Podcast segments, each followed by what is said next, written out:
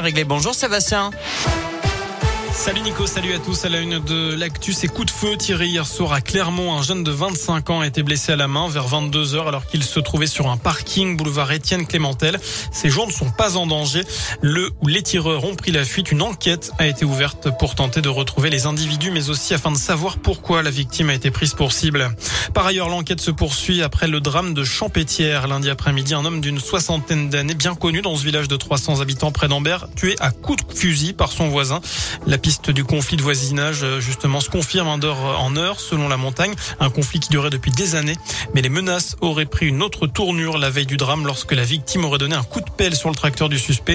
Ce dernier aurait alors menacé de revenir armé. Il pourrait donc être mis en examen pour assassinat si la préméditation est reconnue. Plusieurs témoins ont été entendus ces dernières heures. Le chômage en forte baisse au troisième trimestre. Le nombre de chômeurs en catégorie A a diminué de 5,5% en France par rapport au trimestre précédent. Le pays compte un peu plus de 3,5 millions de chômeurs dans cette catégorie, soit une baisse de 206 000 demandeurs d'emploi. Autre bonne nouvelle, Auvergne-Rhône-Alpes est en tête des régions qui recrutent le plus, à égalité avec l'île de France. C'est ce qui ressort du baromètre du site Région de Job. Ces deux régions représentaient chacune 18% des offres en CDI, CDD et en alternance au niveau national au troisième trimestre. Et Auvergne-Rhône-Alpes reste la première région qui recrute le plus en intérim. Dans le reste de l'actu, les Français boudent les lieux culturels. Deux Français sur cinq qui avaient l'habitude d'aller au ciné, au théâtre, au musée ou au concert n'y sont pas retournés depuis leur réouverture cet été.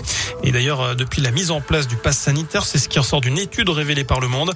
Et vous, alors, est-ce que vous y êtes retourné? C'est la question du jour sur radioscoop.com. Vous avez jusqu'à 19h pour répondre sur notre site internet.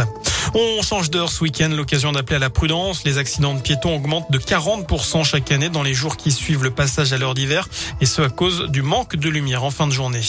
On passe au sport désormais, du foot. Il y a de la Ligue 1 dès ce soir avec ce match à rejouer. Nice-Marseille affiche de la troisième journée interrompue en août dernier après des incidents.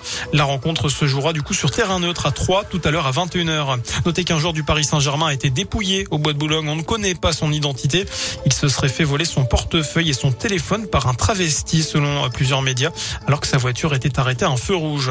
Enfin, vous avez peut-être joué au marchand ou à la marchande quand vous étiez petit. À les enfants peuvent le faire, mais en vrai, tous les mercredis, un hypermarché de la ville met à disposition l'une de ses caisses aux enfants de 6 à 12 ans pendant deux heures dans des conditions réelles, c'est-à-dire qu'ils bipent les articles de leurs parents, ils encaissent, ils rendent ensuite la monnaie de, avant de repartir avec un petit diplôme.